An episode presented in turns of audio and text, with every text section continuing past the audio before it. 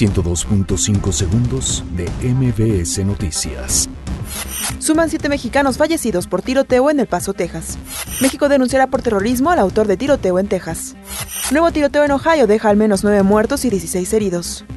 La Comisión Nacional de Derechos Humanos supervisa atención a niña hondureña que perdió a su padre en Saltillo. Javier Duarte acusa nueva ofensiva en su contra por parte de sus enemigos políticos. La Fiscalía General de la República detiene en San Luis Potosí al Caimán, operador del cártel Jalisco Nueva Generación. México gana medalla de oro en gimnasia rítmica en los Juegos Panamericanos de Lima 2019. América hace oficial el traspaso de Mateus Uribe al Porto de Portugal. Tigres vence 1 por 0 a Pumas con gol histórico de André Pierre Guignac. 102.5 segundos de MBS Noticias.